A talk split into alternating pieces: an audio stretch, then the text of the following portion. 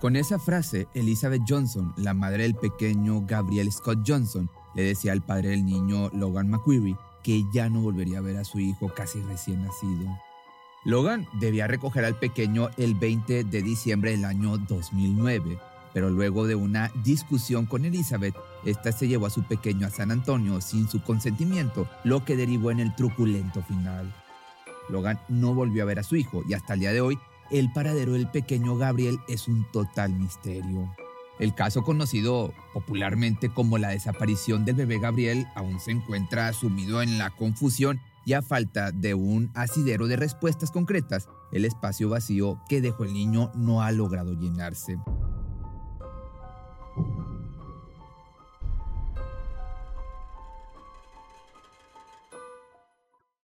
Elizabeth Joan Johnson nació el 24 de julio del año de 1986. Ella y Logan comenzaron a salir durante el año 2007. Se habían conocido durante la secundaria en Arizona, de donde eran oriundos. Si bien no hay muchos datos sobre la historia de Logan o Elizabeth, sí se sabe que por aquella época el hombre estaba un tanto perdido, solía consumir alcohol a menudo y andaba con amigos que no tenían miedo de hacer cosas ilegales algo que lo llevó a tener su primer encuentro desafortunado con la ley durante el año 2007. McQuarrie se vio involucrado en una causa por hurto, pero afortunadamente para él obtuvo una aprobación que le permitiría evitar ser encarcelado, pero dos años más adelante, en febrero del año 2009, abandonó el condado y eso le valió pagar con cuatro meses de prisión efectiva. Como sabemos, la relación entre Logan y Elizabeth había comenzado en la secundaria. La muchacha, quien conocía desde pequeño a McQuarrie, era la hermana gemela de uno de los mejores amigos de Logan, que venía siendo Robert Johnson. Los hermanos se habían mudado a Boston, pero Logan se reuniría nuevamente con su amigo Robert en Wisconsin, donde compartían una casa a la que Elizabeth visitaba frecuentemente. Fue durante el año 2007 que tuvieron su primera cita y comenzaron a salir juntos. La pareja tuvo un tiempo turbulento. Las peleas, las idas y vueltas y el conflicto eran moneda corriente. De esta manera el tiempo pasó y Elizabeth quedó embarazada. Durante esta etapa fue que Logan dejó Wisconsin y se fue para Arkansas.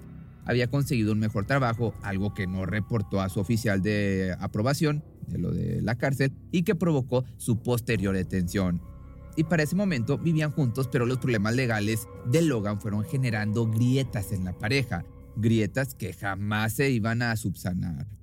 De igual forma, la pareja no retornó a Wisconsin, sino que volvió directo a su cuna, en Arizona.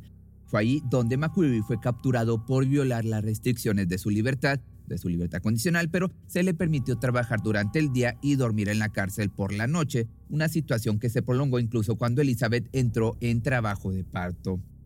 Ya el domingo 3 de mayo del año 2009, Gabriel nació finalmente. Logan conoció a su hijo durante una de estas salidas. El día de su nacimiento estaba encerrado.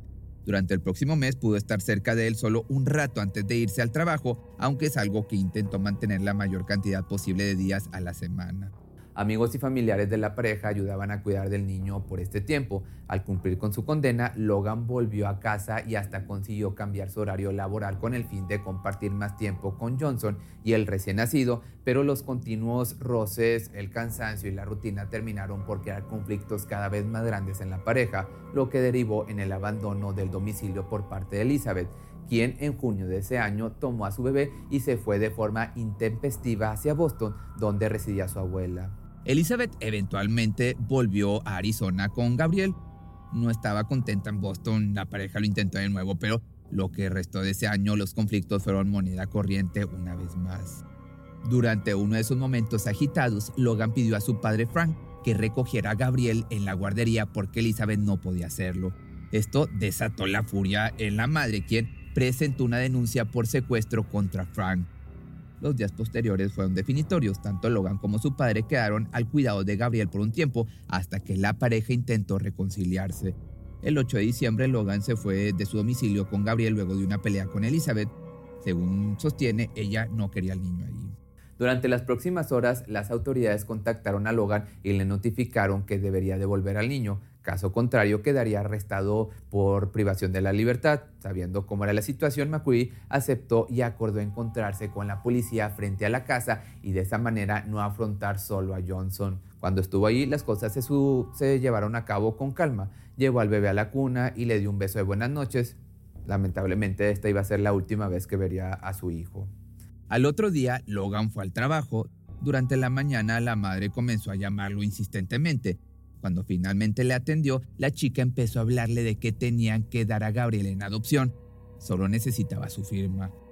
El padre, pues, obviamente confundido, se negó, lo que provocó la ira de Elizabeth, quien al poco rato se apersonó en el trabajo de Logan y comenzó a exigirle a los gritos que firmara los papeles de adopción. Más tarde el padre se fue de su trabajo a la de su padre, quien pasó a recogerlo, pero lo que él no sabía era que su hijo Gabriel ya se encontraba bajo los cuidados de la pareja interesada en adoptarlo. Elizabeth les había dado al bebé a Jack y Tammy Smith, pero ¿quiénes eran estas personas? Pues bueno, déjame te cuento. Poco después de que Johnson se fuera a la casa con Gabriel, había conocido a Jack y Tammy Smith, una pareja de Arizona, en un aeropuerto de Indianápolis. A Tammy Smith le había llamado la atención porque la había visto angustiada y llorando mientras cargaba a su bebé nacido. Smith ayudó entonces a Elizabeth a consolar a Gabriel y supuestamente se ofreció a adoptar al pequeño, una idea que Johnson consideró seriamente. Luego de la última disputa, Logan, regresando a donde estábamos, recibió una llamada de la policía de Temper, este es en Arizona, quien había realizado un control de bienestar del niño en la residencia de los Smith. Estos le mostraron los papeles de adopción firmados únicamente por Elizabeth Johnson y aún así un agente permitió que los Smith se quedaran con Gabriel. McCurry declaró que la policía le dijo que su hijo estaba a salvo, pero no le dijeron dónde estaba. Las cosas se pusieron más complicadas cuando Logan McCurry inició una batalla legal por la custodia de su hijo. Su padre lo ayudó a hacerlo. La primera audiencia se celebró pocos días después, el 17 de diciembre de ese mismo año. Fue durante esa audiencia que se enteró de que Tammy y Jack Smith querían adoptar a su hijo.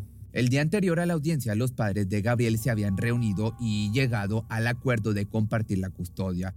Elizabeth le dijo a Logan que quería encontrar un trabajo y estudiar. La maternidad era demasiado para ella. El día de dicha audiencia se le otorgó la custodia entonces compartida que habían acordado. Y hasta este punto todo iba bien se acordó que el padre se llevaría al niño los domingos por la mañana y lo devolvería a los cuidados de su madre los miércoles en el mismo rango de horario. Pero el día viernes 18, cuando Logan llamó a Elizabeth para avisarle que quería buscar a su hijo ese mismo domingo, 20 de diciembre, según lo que habían acordado, la mujer le dijo algo que le heló la sangre.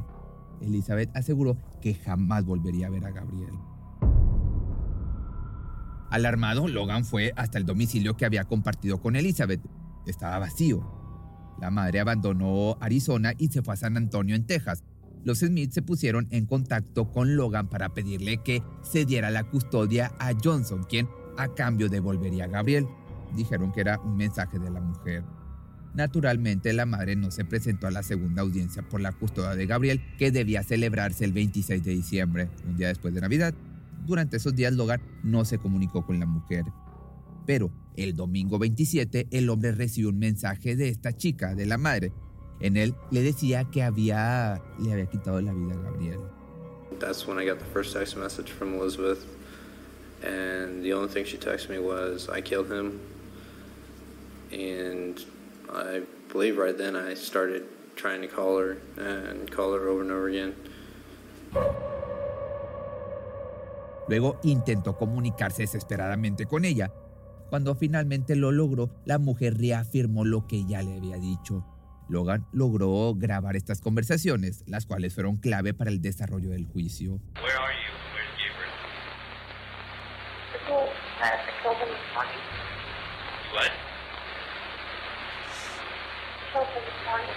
El último registro de Gabriel salió del teléfono de Elizabeth y datan del 27 de diciembre del año 2009 y en ella se ve al bebé con un aspecto aturdido por haber sido medicado. Uno de los testigos de mayor importancia en esta instancia es la niñera Annalisa Urias, a quien Johnson contactó por Craigslist para ayudarla a cuidar a Gabriel. Gracias a Urias se sabe que Elizabeth se encontraba en un hotel de San Antonio llamado Homegate Studios en Suites, Dijo que al llegar la habitación estaba sucia y que había un gran cuchillo de carnicero en la mesilla de noche junto a la cama. Cuando Uriel le preguntó por Gabriel, Elizabeth le dijo que lo había intoxicado y que si empezaba a llorar le diera más medicamento. A partir de esto, la niñera sacó fotos del pequeño, en las que se le pudo ver claramente adormecido y con expresión deprimida por el efecto de las sustancias. Johnson, de igual forma, siguió su camino hasta Florida, pero fue detenida ahí mismo bajo los cargos de privación de la libertad, interferencia en la custodia y maltrato infantil. Cuando fue interrogada por las autoridades, dijo que había mentido sobre el asesinato de Gabriel. Además comentó que su único interés había sido hacerle daño a Logan, pero que a Gabriel nunca estaba vivo y que se lo había regalado una pareja en San Antonio para que cuidaran de él. Elizabeth Johnson fue acusada de secuestro y en el año 2012 fue condenada a cinco años y tres meses de cárcel por los cargos de interferencia en la custodia. El proceso inició con la declaración de Logan, que no solo dio precisiones sobre los hechos relacionados a Gabriel, sino que también habló de su relación con Elizabeth, la forma en la que se habían convertido en padres y sobre su propia historia de problemas con la ley. Además, durante ese tiempo también se celebró un juicio contra Tammy Smith, la mujer que había intentado adoptar al niño por falsificación de documentos e interferencia en la custodia. Smith recibió dos meses de cárcel en total, pero logró realizar trabajo comunitario para evitar estar tras las rejas. Luego, en el caso de Johnson, las cosas fueron algo más complejas. Las autoridades habían realizado una búsqueda exhaustiva de los restos del niño, pero su cuerpo jamás fue hallado en los basureros de San Antonio.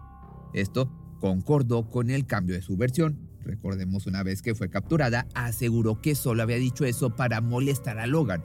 En la sentencia entonces también pidió perdón por haberse llevado al niño, pero volvió a negar haberle quitado la vida.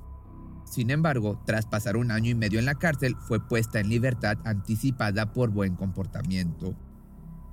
Casi dos años después, durante el año 2016, fue enviada de nuevo a la cárcel por violar su libertad condicional. Al parecer, había abandonado el Estado y se había involucrado sentimentalmente con una persona que tenía serios antecedentes penales, contrayendo matrimonio durante el año 2015. Elizabeth volvió a la cárcel donde pasó un breve tiempo de 20 días antes de quedar nuevamente en libertad. Ante las cámaras, abandonó el lugar intentando cubrirse la cara con una bolsa de papel marrón que contenía sus pertenencias y se negó a hacer comentarios. Luego se subió a un taxi y se marchó. Desde entonces ha permanecido alejada de la vida pública. Peppered with questions and swarmed by media, Elizabeth Johnson had nothing to say as she left jail.